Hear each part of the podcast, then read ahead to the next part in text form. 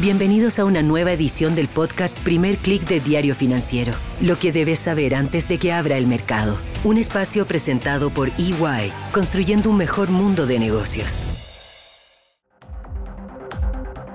Muy buenos días, soy Marcela Vélez y desde Londres comento con ustedes lo que está pasando a esta hora en los mercados. Bienvenidos a Primer Click de Diario Financiero.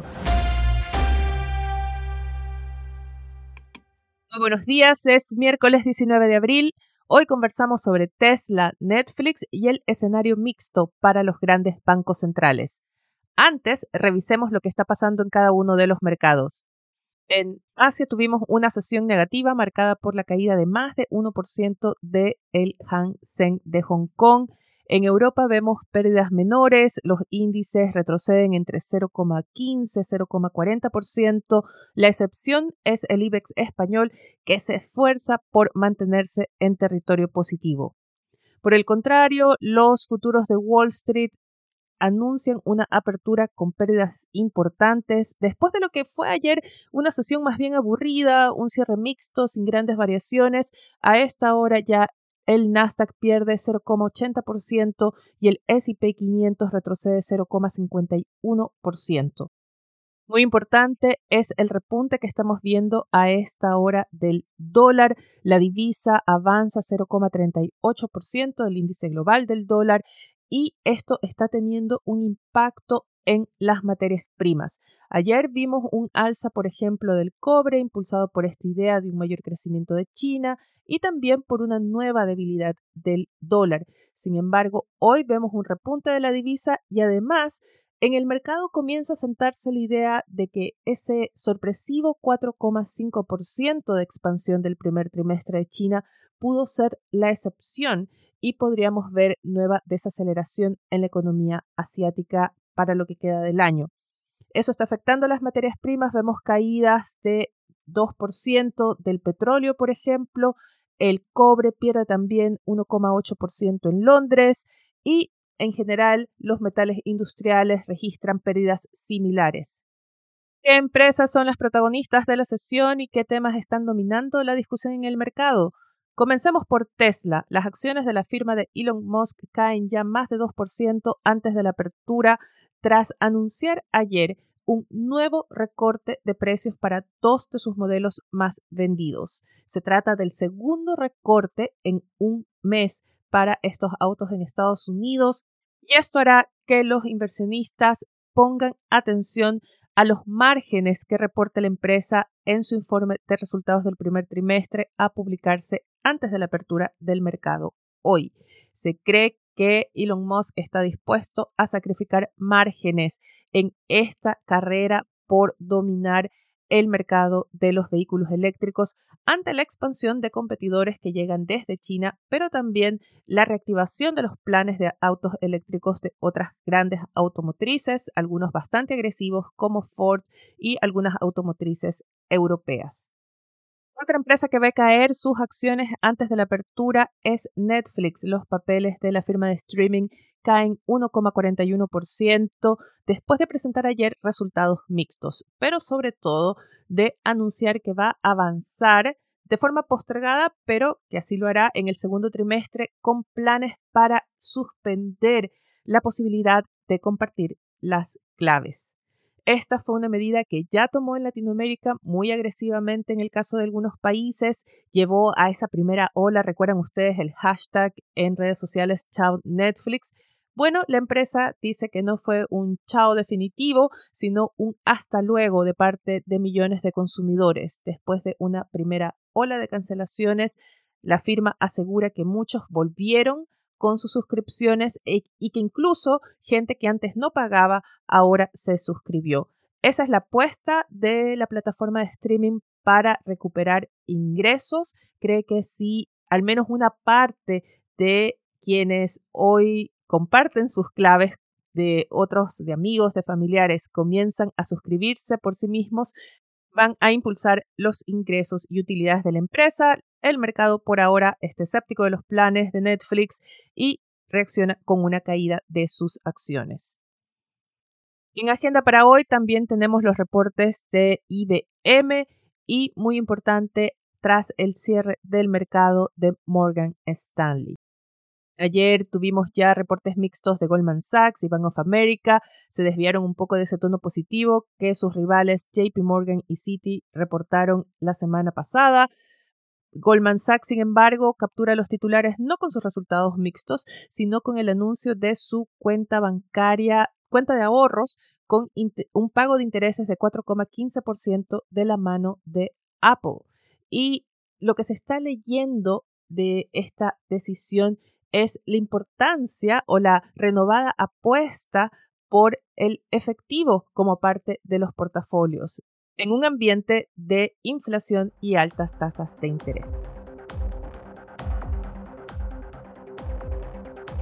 Y aquí hacemos un salto bastante coordinado al tema económico de esta mañana y es la persistencia de la inflación. Reino Unido da la sorpresa con un reporte de inflación por encima de lo esperado para marzo. El mercado está apostando que la tasa acumulada a 12 meses bajaría finalmente del 10%, estaría en torno al 9,8%. Sin embargo, la inflación se mantuvo en dos dígitos con una lectura de 10,1%. El alza estuvo impulsada por el precio de los alimentos que está golpeando con fuerza a las familias en Reino Unido. El reporte pone más presión al Banco de Inglaterra, se suma así al reporte que tuvimos hace poco respecto a una creación de empleo todavía fuerte, a presiones salariales creciendo por encima de lo esperado y ahora el mercado ya no apuesta por un alza de 25 puntos base en mayo de parte del Banco de Inglaterra, sino dos alzas consecutivas de 25 puntos en las reuniones de mayo y también la de junio. Se cree que la tasa máxima en el ciclo de ajuste bancario del Banco de Inglaterra llegará a 5%.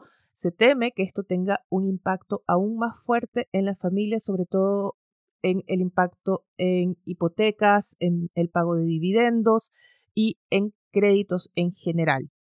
Muy importante es que el mercado está leyendo un escenario mixto para los bancos centrales, con una inflación más persistente en Europa que en Estados Unidos. A pesar de que las apuestas por un recorte de tasas de la Fed este año han bajado, todavía no desaparecen del mercado, a pesar de que miembros de la Reserva Federal han dicho una y otra vez que no ven posibilidad de un recorte de tasas para este año. Algunos creen que sí será posible, o más bien que será una consecuencia una vez que comience una recesión que esperan para la segunda mitad del año. Por el contrario, la inflación se mantiene aún en niveles más persistentes en Europa, en Reino Unido, en la eurozona, y esto llevaría a los bancos de esta región a mantener todavía el ajuste monetario en camino con dos, tres alzas de tasas de interés en calendario. Vemos el efecto inmediato en las monedas. Les comentaba hace poco que el dólar repunta. No es el caso frente a la libra esterlina, que se mantiene firme frente al dólar, sigue transando en torno a 1,24 por dólar. Y muy importantes son las proyecciones que comienzan a apuntar a una libra esterlina de 1,30 hacia fin de año.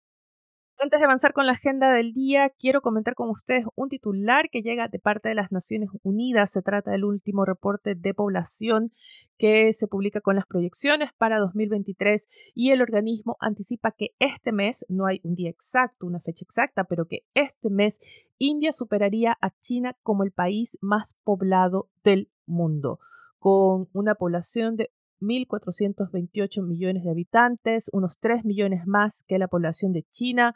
Para que se hagan una idea, la población de India, un solo país, correspondería a toda la población del continente americano. Porque este dato es muy importante? Porque la población de India sigue creciendo mientras China comienza a ver el impacto de su política de un solo hijo y una baja muy acelerada en las tasas de natalidad. Esto va a tener impacto en la economía china en un futuro no muy lejano. Por el contrario, India sigue creciendo y ya comentábamos ayer la apuesta de Apple por India y esa es la gran apuesta del gobierno indio, atraer a más multinacionales y sacar provecho a una economía que todavía tiene mucho por crecer. Ahora sí quiero comentar con ustedes la agenda del día, además de los resultados de Tesla, IBM y Morgan Stanley. Tenemos cifras importantes en la región. Brasil se teme que Brasil reporte una segunda contracción mensual de su índice de producción industrial correspondiente a marzo. También se cree que en Argentina el índice líder de indicadores económicos mostraría una contracción.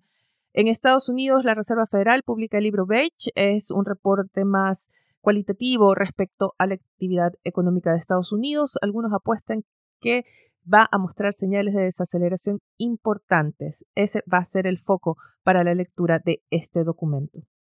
Antes de despedirme, quiero comentar con ustedes la portada de Diario Financiero, que hace una amplia cobertura o sigue de cerca más bien la discusión que se ha generado en torno a la aprobación del proyecto Los Bronces Integrados. Este es un proyecto minero con una inversión por 3.500 millones y la presidenta del Banco Central, por ejemplo, Rosana Costa, calificó la decisión como una buena noticia.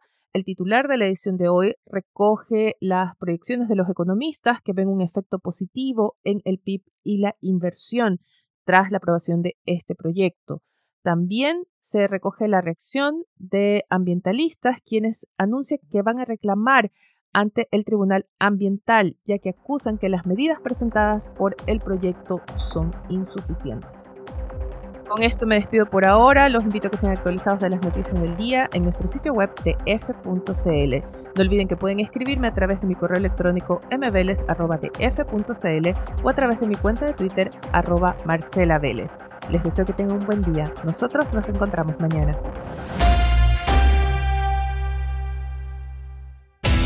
Esto fue el podcast Primer Click de Diario Financiero. Lo que debes saber antes de que abra el mercado. Un espacio presentado por EY, construyendo un mejor mundo de negocios.